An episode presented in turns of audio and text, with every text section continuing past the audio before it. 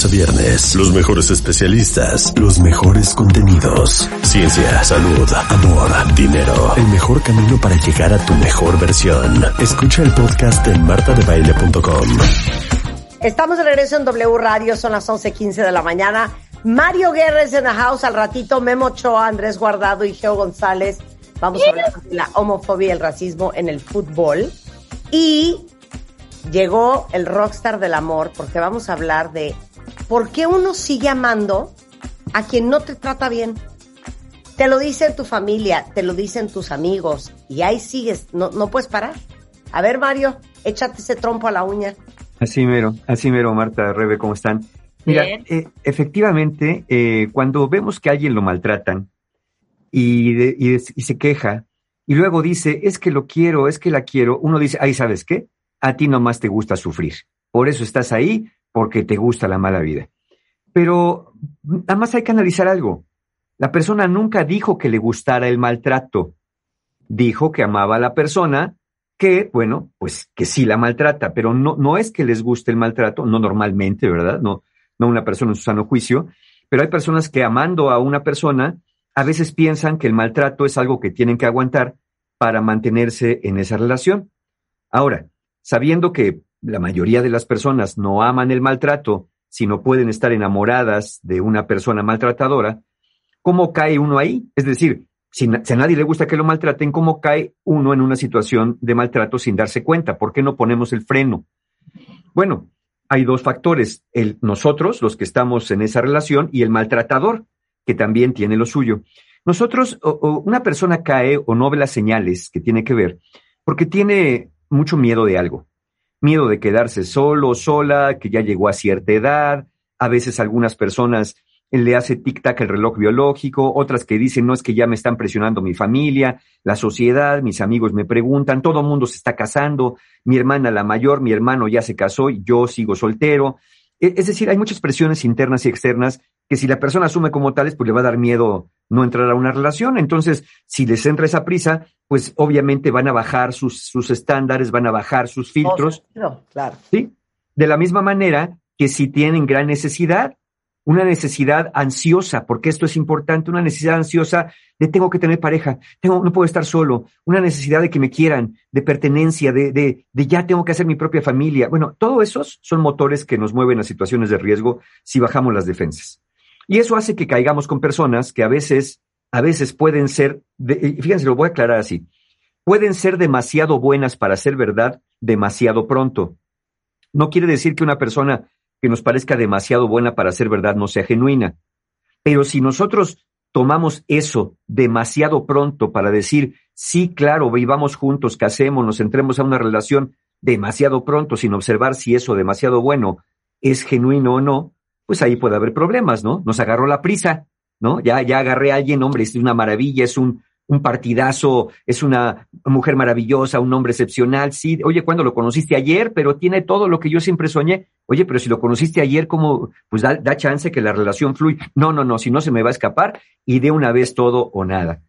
Y también, o sea, puedes caer con personas que son demasiado buenas para ser verdad demasiado pronto, o puedes creer que alguien que maltrata a otros, a ti nunca te va a maltratar. Y es cuando empiezan a decir, bueno, sí, tiene su genio, pero pero eso lo hace con los demás, así es, este, es una persona muy importante y entonces es intolerante, pero conmigo es muy cariñoso, muy cariñosa, conmigo es bien buena persona. Sí, sí, sí, claro, obviamente, pero es poco probable que alguien que maltrata a todo mundo, tú seas la excepción y que tú nunca te maltrate también a ti. Y eso es de parte de las personas que entran demasiado pronto a una relación y por eso no se dan cuenta. Ahora, el abusador o el maltratador pues como todos nosotros, digo, maltratadores o no, todos cuando entramos en una relación damos nuestra mejor cara. Es decir, no somos pacientes, tolerantes, más amables, cariñosos, románticos, etcétera. La relación va pasando y naturalmente eso tiende a ajustarse hacia una forma más cotidiana, menos espectacular. Pero el maltratador en sí mismo tiene un gran interés en mostrar su parte, digámoslo así, su parte buena, y después, ya que siente que la relación está enganchada, es cuando enseña, se muestra tal como es. Entonces, es difícil, si no pones los ojos bien abiertos, caer con una persona manipuladora porque no te das cuenta que te está manipulando hasta que ya estás en la cacerola. Ahora bien, ustedes dirán, bueno, Mario, ok, ya, ok. Caer es una cosa. Pero si uno ya, cayó, ¿por qué uno se queda allí?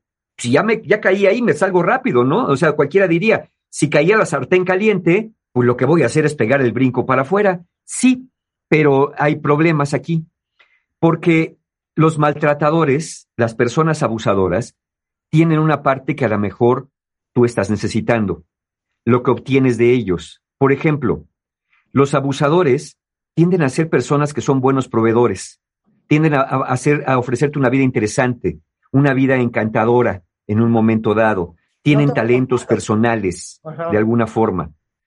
Eh, los narcisistas pueden ser personas muy interesantes y muy seductoras y obviamente pues te enamoran, te enamoran rápidamente y dices, ay no, es que nadie he sentido con lo que siento con esta persona, nadie me ha querido como esta persona me quiere. Muchas personas dicen, por ejemplo, que disfrutan del estilo de vida del narcisista a pesar del abuso, porque, porque se convierte en una persona a la que puedes admirar. Las personas que tienen eh, personalidad límite pueden iluminar tu vida con emoción cuando están de buenas. Te llevan a una vida muy emocionante y vamos y viajamos y salimos, pero cuando están de buenas. Los sociópatas, uy, los sociópatas pueden fingir ser lo que quieran los sociópatas para sus propios fines. Y no te vas a dar cuenta que están fingiendo hasta que ya pasó algún tiempo.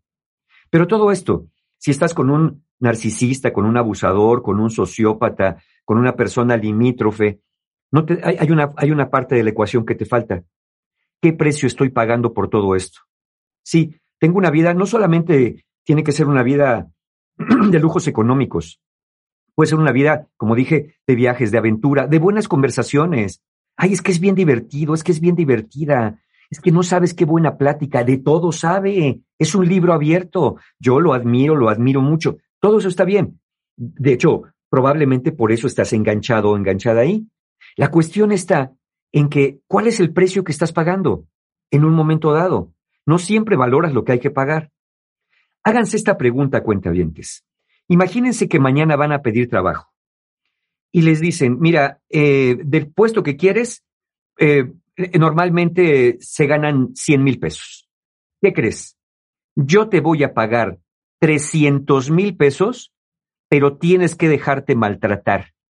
Te voy, a, te voy a ignorar, te voy a humillar, te voy a regañar, te voy a gritar, te voy a echar la culpa de todo lo malo que pasa en esta empresa. ¿Le entras? Te voy a pagar el triple, el triple de sueldo que puedes obtener en cualquier otra empresa. Bien, si su respuesta fue sí, es muy probable que también acaben cayendo en relaciones con maltratadores por, por aquello que están obteniendo. La respuesta debería ser, oye, yo creo que no. Yo creo que no, porque en ello va mi autoestima, mi dignidad, mi orgullo personal, mi sensación de valía, el sentirme el peor de los empleados, el, sentir que llego y el jefe me maltrata, me escupe, me humilla, me ignora, me deja de hablar, todos me aplican el hielo, me ponen tachuelas en la silla, se ríen de mí, me hacen bullying, me burlan. ¿Habrá dinero que alcance a pagar eso? Algunos dirán, no, yo sí le entro. Bueno, pues entonces ahí están, ¿no? Ahí están. Normalmente uno debería decir no. Ya lo decía en su momento, lo hemos citado aquí a veces a, a Nietzsche cuando decía, no hay precio demasiado alto por el privilegio de ser uno mismo. Y cuando una persona te pide que dejes de ser tú para que te sometas a lo que sea que quiere, pues entonces hay problemas. Entonces, esa es la primera razón por la que te quedas. Segunda razón, pues porque ya, te, tienes eso y ahora tienes miedo de perderlo. Especialmente cuando piensas, es que otro trabajo de estos no voy a encontrar. Traduzcamos las relaciones. Una pareja de estas, no, así como es, ay, tan inteligente, todos los demás que tuve anteriores no sabían nada, eran unos comunes, corrientes, pero esta es una persona admirable, sí, pero con nosotros no tenías que pagar el alto precio que estás pagando con esta persona. Hay personas que se quedan porque niegan el abuso. Cuando te dicen, oye, esta persona te maltrata, no, no, no, es que así es su carácter. es que es pesado. Oye, es pesado, sí, así, así nos llevamos.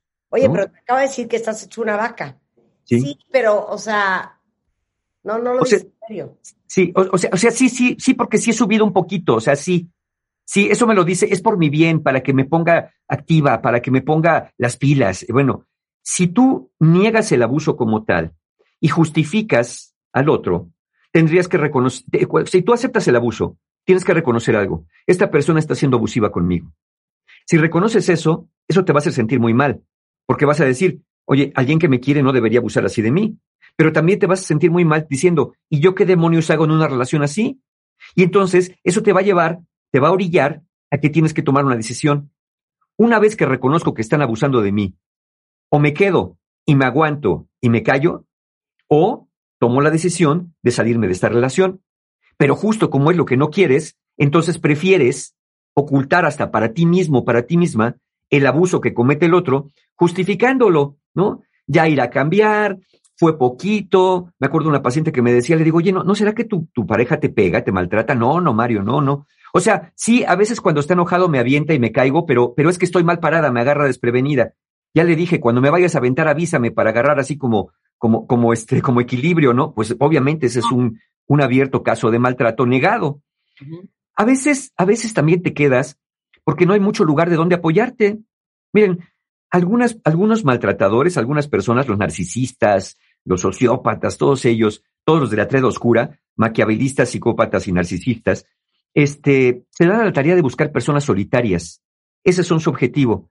Personas que ve que no conversan mucho, que no socializan mucho, y dicen, de aquí soy, porque esta persona puede ser más manipulable.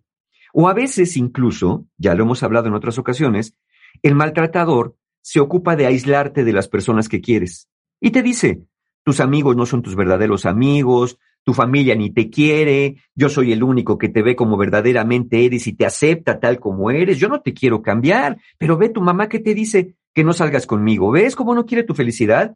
Ay, es que mi amiga me dijo que por qué no mejor ya nos casamos. ¿Ves? Tu amiga te quiere presionar, quiere que caigas en los moldes del estereotipo social. Yo, en cambio, permanezco así contigo en una relación libre sin ponerle nombre. Entonces, ese tipo de cosas, eh, eh, eh, ya aislado, ya aislada, como ya no tienes dónde apoyarte, entonces llega un momento que dices, si me salgo de esta relación, ¿a dónde voy a ir?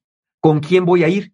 Si o nunca tuve o ya no tengo amigos, familia, compañeros, personas que me digan, que me apoyen en un momento dado. Entonces, ya te quedas pues porque, porque ya estás viviendo en una especie de isla desierta de maltrato, en una isla donde solamente están tú y el maltratador, pero curiosamente el maltratador sí sale y regresa a la playa, ¿no? Sí va a dar sus visitas allá al, a la costa y a ti te deja metido metida en la isla. Y obviamente, obviamente, la otra razón por la que las personas se quedan mucho tiempo, y deriva del anterior un tanto, es la baja autoestima. Si aprendimos en la niñez que ser maltratado era un problema causado por nosotros, por ser desobedientes, por ser groseros, por no hacer la tarea, por no ser rápidos, por no ser, por no ser lo que sea, por no sacar la estrellita en la frente en el kinder. Si aprendimos de te maltrato, pues porque te portas mal, por eso te pego. Es más, a veces hasta le dicen los papás a los hijos, te pego porque te quiero. Un día me lo vas a agradecer. El día que seas una persona de bien, tú vas a agradecerme que yo te haya maltratado. Entonces, si crecimos con esa idea, uno dice, ah, no, pues obviamente, si mi papá y mi mamá me maltrataban porque era por mi bien, seguramente esta persona me está queriendo mucho y yo no merezco, no soy nadie para cuestionar sus motivos generosos. Entonces, si vivimos bajo la sombra de la culpa, bajo la sombra de la vergüenza, pues, obviamente no vamos a poder límites. La, la, baja autoestima no solamente no te deja pensar en una vida mejor o en la posibilidad de salir de una relación maltratadora, sino la baja autoestima te dice que ni siquiera te mereces esa vida mejor porque fuiste desobediente, rebelde, grosero, la oveja negra, etcétera, etcétera, etcétera. Ok. Ahora, ya vamos, vamos. a parar ahí, hacemos una pausa y regresamos de cómo acabamos atrapados ahí. Sí, sí, y vamos a regresar, ¿saben qué? A la pregunta del día, porque ya les dije muchas cosas, pero no les he dicho por qué además de quedarse, siguen amando al maltratador, que esa es el gran, la gran revelación. Regresando, no se vayan. Síguenos en Instagram, Marta de Baile. No te pierdas lo mejor de Marta de Baile, dentro y fuera de la cabina. Estamos donde estés. Estamos en regreso en W Radio platicando con Mario Guerra sobre por qué no solo me quedo en una relación en donde no me tratan bien, sino que hasta amo a la persona que me maltrata. Eso se quedó en el tintero antes del corte, Mario. Eso se quedó. Y ya habíamos dicho que la persona no ama el maltrato. Puede estar amando a una persona y esa persona puede ser que la maltrate. Lo lógico sería que si alguien me maltrata no lo tenga que amar, pero como les dije, no es tan sencillo. A veces sí se ama a la persona que maltrata, no porque maltrata, sino porque se le ama. Y ya más o menos hablamos de una pista, ya hablamos que ya entendimos cómo caemos en esas relaciones por nuestras grandes prisas y necesidades, ya entendimos por qué nos quedamos, porque finalmente, efectivamente, algo dan, pero el precio a pagar es muy alto. Pero ahora vamos a ver por qué, de alguna manera, se ama a la persona a pesar de que maltrata. Aquí la cuestión es saber si cuando uno dice que ama al que maltrata, realmente lo que está sintiendo es amor. A lo mejor es ansiedad, a lo mejor es un, eh, un miedo a la soledad o algo que se está replicando. Miren, en este caso, muy comúnmente, más sí que no, el problema principal no está en tu presente, está en tu pasado. En la infancia, en la niñez, es muy probable que amaras a alguien que además de alguna manera fue abusivo o abusiva contigo. Y generalmente tienden a ser las figuras parentales, figuras de que, que, amas, por supuesto, porque son las personas con las que vives, las personas son tus padres, pero también si fueron personas que maltrataban, y maltratar no quiere decir nada más dar coscorrones o jalones de orejas o golpes más fuertes. Maltratar puede ser una persona manipuladora, un padre chantajista, un padre frío eh, o inexpresivo, un padre eh, de alguna manera que era narcisista y antepuso sus necesidades a las tuyas, estos de, no, no te vayas, ¿cómo me vas a dejar? Te vas a casar, ya ves cómo eres, hasta en la vida adulta lo van, se van extendiendo. Entonces, pensemos en algo, cuentavientes. Los niños aman a sus padres, de eso no hay duda, y buscan su aprobación, de hecho buscan parecerse cuando son niños a ellos, eh, son, son su, su modelo de rol, digámoslo así, incluso cuando son abusivos, ¿eh? El niño no, la niña no puede eh, todavía separar esa parte abusiva, sino pues así viene el paquete mi mamá, mi papá lo quiero, es abusivo, pero pues al final es lo que tengo. Esto es parte del amor, claro. Es parte del amor. Con el tiempo, efectivamente, el cerebro hace una conexión. El amor se combina con el abuso. Y una vez que se combina desde muy temprana edad, después ya cuesta mucho trabajo separarlos. Y da como resultado una ecuación. Amor es igual a abuso. O, en su defecto, si no me duele, no es amor verdadero. Si no me maltrata, no me quiere. Si no me regaña, me critica, me juzga, me humilla, no le importo. Entonces, la única manera de entender el amor cuando vienes de hogares maltratados, de hogares de abuso, pues es justamente a través del abuso.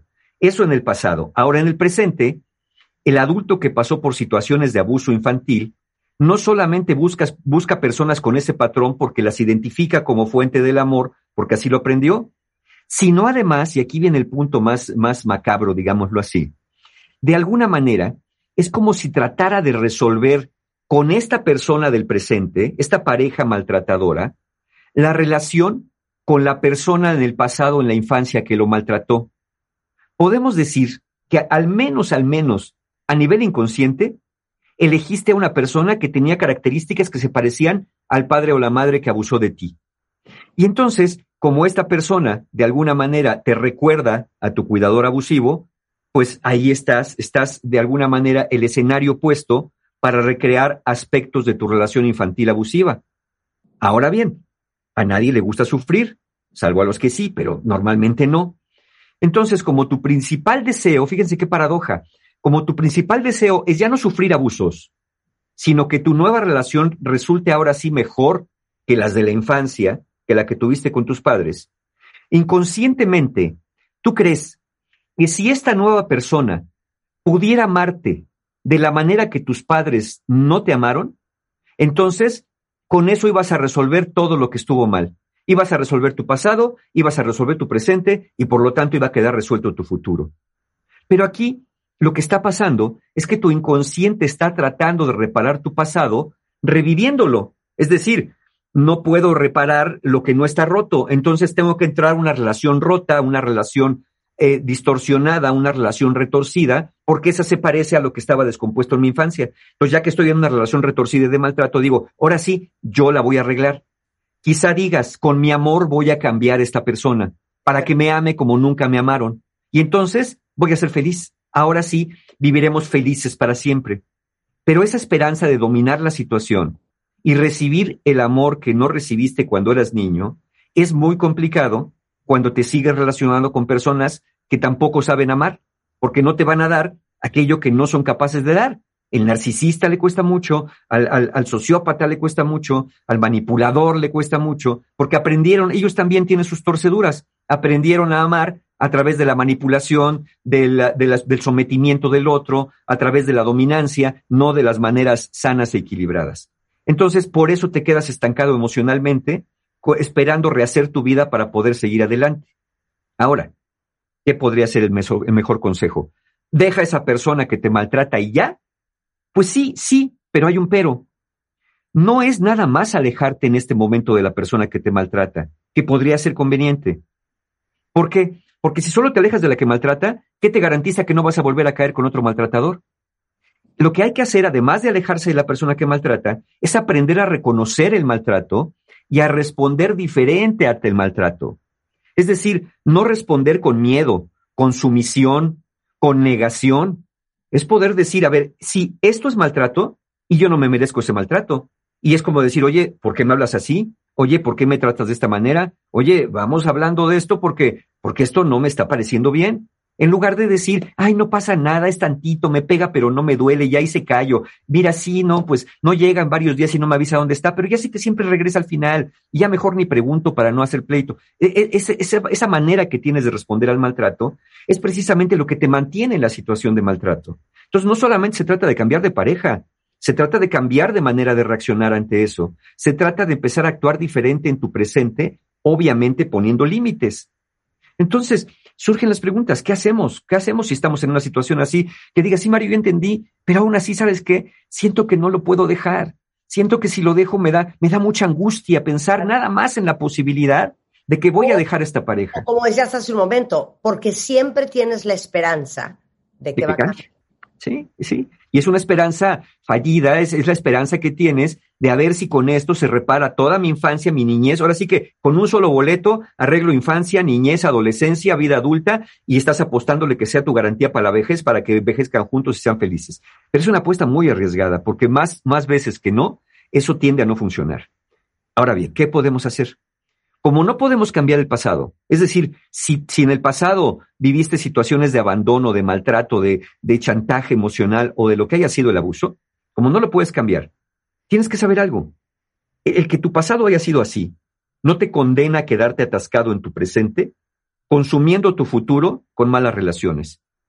Recuerda que una pareja que te maltrata, sobre todo cuando dices que la amas, sobre todo cuando dices es que no me puedo ir, aún queriendo, aún queriendo, no puedo dejar esta persona, lo que estás haciendo es reemplazando o proyectando a tus padres abusivos en esa persona. Y tú estás portándote como un niño o una niña herido que le dice a su padre o a su madre, maltrátame pero no me dejes. Los niños no pueden soltar a sus padres, pero esa pareja abusiva no es tu padre, no es tu madre, y tú ya no eres aquel niño, aquella niña indefenso. Hoy ya lo puedes soltar de la mano, porque hoy tú ya sabes cruzar las calles por tu cuenta. Hoy tú ya aprendiste muchas cosas por tu cuenta. Ya no eres un ser dependiente de otra persona para que te ame como la única posibilidad de que alguien te pueda amar. Lo que quiere tu niño interior o tu niña interior realmente, lo que quiere es algo que una pareja abusiva nunca le va a poder dar y que solamente puede obtener de ti aceptación, cariño y pertenencia. Y eso no se lo va a dar una, una pareja abusiva. Y para facilitar lo anterior, ahí les va esto, hagan este ejercicio, cuentavientes. A ver. Cuando una pareja te esté maltratando y digas, no, pero es que lo quiero, haz este ejercicio. Proyecta en su cara la cara de tu papá o de tu mamá. y, y fíjate cómo reaccionas ante esa proyección porque eso inconscientemente es lo que estás viendo. Es como si esa persona tuviera el rostro de tu padre o de tu madre. Entonces, haz ese ejercicio mental, sustitúyelo. A ver, si esta pareja fuera mi papá o mi mamá, claro, por eso reacciono así, reacciono como una niña indefensa, como un niño indefenso que tiene mucho miedo que lo vayan a echar de la casa, que lo vayan a regalar con el señor de la basura, si sigo de chillona, si sigo de grosero. Ahí viene, te, te llevo con el policía que te lleve, con el de la basura, con el ropavejero, te voy a regalar si sigues así. Ahí venían esos mensajes, entonces, ¿cómo no vamos a vivir con miedo y cómo no vamos a, vamos a vivir en sometimiento? O sea, sí, es comprensible que la infancia, en la infancia, hayas amado a quien te maltrató. Es comprensible. Pero en tu presente, solamente es maltrato. Ya no es amor lo que sientes por esa persona. El amor está puesto en tus figuras parentales. El maltrato está puesto con tu persona del presente. Y luego, finalmente, responde diferente al maltrato. Como dijimos ya, si respondes al maltrato con sometimiento, el maltrato va a seguir. Si respondes al maltrato negándolo, el maltrato va a seguir. Si respondes al maltrato con límites, entonces el maltratador tiene al menos tres caminos. Si lo que le interesa es someterte, va a intentar con más fuerza maltratarte. Y entonces, si lo hace con más fuerza, ya no vas a poder negar la realidad. Ya te vas a dar cuenta que su intención es maltratarte. Pero tiene otro camino el maltratador, cambiar su conducta. Cuando tú pones límite, dice, ah, caray, ya, esto ya no está funcionando así, ya no, ahora sí que como dice el dicho eh, del circo, ¿no? Ya me crecieron los enanos del circo, ya los payasos se quitaron el maquillaje, ya estamos de persona a persona, ya no puedo seguir maltratando porque esta persona ya me puso límites. Y si de veras le interesas, va a cambiar su conducta. Pero luego viene el tercer camino. A lo mejor al maltratador no le gusta que ya le saliste respondón o respondona y va a decir, ah, ¿cómo? O sea, ya no se va a dejar, pues me voy, porque siempre habrá alguien, siempre habrá alguien dispuesto a que le paguen triple sueldo y que se deje maltratar.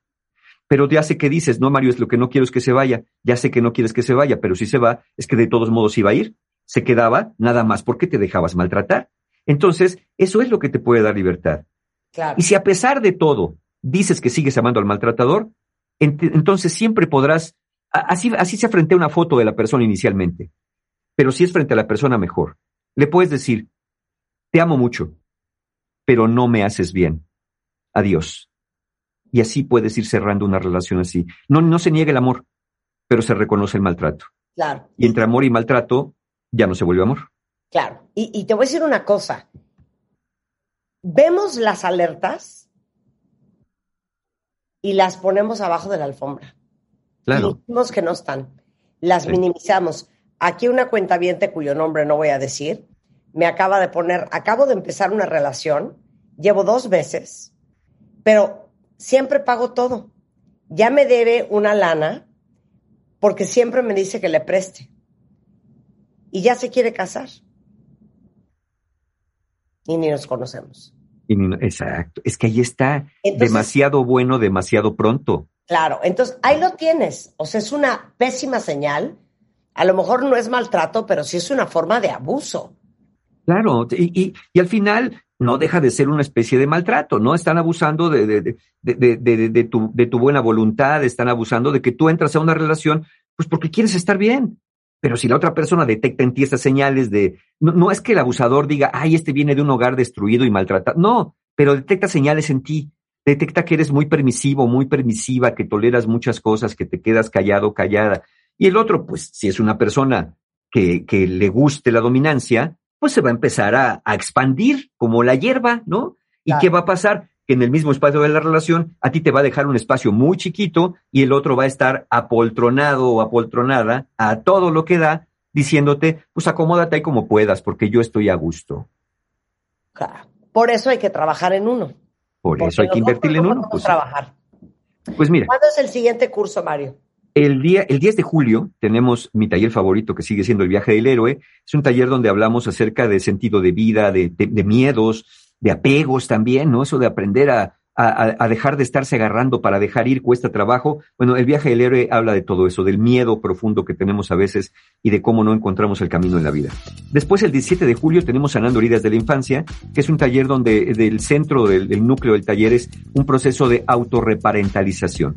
Agradecemos a los padres que tuvimos, pero nos hacemos cargo de nuestra propia vida. Después, al día siguiente, tenemos el combo este que donde viene infancia y después fortaleciendo tu autoestima, un taller para las personas para que empiecen a entender la autoestima de otra manera y para que empiecen a decir, caray, creo que no me merezco esto que he estado viviendo. Ese es el 18 de julio. Y finalmente tenemos un taller el domingo 25 de julio exclusivamente para mujeres. Se llama Los hombres de tu vida. Es un taller para que las mujeres aprendan a relacionarse con lo femenino y lo masculino desde el interior para poder integrarlo, para que sus relaciones hacia el exterior con lo femenino y con lo masculino sean mucho menos complicadas, mucho más equilibradas. Yo siempre he dicho, ni la dominancia ni la sumisión son dos buenos lugares para entrar a ninguna relación. Y el taller Los Hombres de tu Vida ayuda a entender esto de muchas maneras. Todos esos talleres, pues ya saben dónde, para qué les voy a contar, pero se los voy a contar porque son mis amigos, mis amigos de encuentrohumano.com, siempre tienen un taller abierto ahí. Sensacional. Mario, muchísimas gracias. Muchas gracias, gracias Ahora a ustedes. que les digo una cosa, como decía mi abuela, Dios rogando y con el mazo dando. Eso mero. Que el por, eh, ahora sí que el que por su gusto muere, que lo entierren parar. Ya se les dijo y ya se les repitió. Gracias, Mario. Gracias, nos vemos. Bye. Son las 11.51 de la mañana. Oigan, para todos los que andan que con la gripita, que están con los primeros síntomas de que les va a dar un gripón, eh, déjenme decirles que hay una joya que se llama First Defense, o sea, primera defensa de Vic y lo pueden usar desde los primeros síntomas de gripa o cuando sientan que estuvieron en contacto con el virus de la gripa. Vic Primera Defensa atrapa, inactiva y elimina el virus de la gripa. Lo encuentran en cualquier farmacia. Es un microgel que se pone en la nariz y tan tan se acabó. Para que no nos den esos gripones infernales que te tiran una semana, para eso es Vic Primera Defensa para que cuando lo vean en la farmacia o en el súper se acuerden de mí. Clave de autorización 21330020 1B1388. Ya saben, consulten a su médico y lean las instrucciones. Y luego, para los que no duermen bien, también de la familia eh, Vic, hay estas nuevas cápsulas llamadas NyQuil Z que no generan dependencia. Desde ahí ya no tienen que preocuparse de es que me volví adicto. No, no genera dependencia, no genera adicción. Eh, les ayuda a quedarse dormidos en 30 minutos para que dejen de estar dando vuelta y vuelta en la cama. Eh, la pueden conseguir en cualquier farmacia, no necesita receta médica y van a dormir como bebés y se van a despertar como nuevos. Es NyQuil Z, clave de autorización 21330020 1B1389 y consulte a su médico. Y luego, regresando, Memo Ochoa, Memo Ochoa, sí, Memo Ochoa. Memo, Memo, nuestro Memo, nuestro Memo, Marta. Memo, Memo Ochoa, portero de la selección. Andrés Guardado. Nuestro Andrés. Rebeca es uber mega fan. Y Geo González, gran periodista y comentarista deportiva, van a estar con nosotros después del corte. ¿Qué onda con el racismo y la homofobia en el fútbol y los castigos que le ha metido la FIFA al equipo mexicano por el... Eh, Eh, ¡Pum! ¿Sabes que ese es el original, Marta? Ese es el original. Eh, ¡Pum! Estamos hablando de hace más de 30 años. Ese era el grito original. ¿En qué momento nos confundimos? bueno, de eso vamos a hablar regresando, no se vayan. Desde México hasta Argentina, desde España hasta Colombia, desde Los Ángeles hasta Nueva York, los mejores especialistas de todo el mundo para hacerte la vida más fácil. No te pierdas los mejores contenidos en nuestro podcast en martadebaile.com.